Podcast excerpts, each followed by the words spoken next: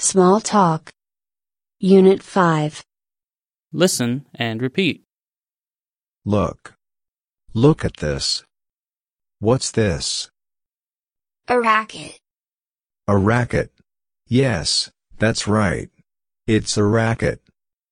It's a badminton racket. This is my badminton racket.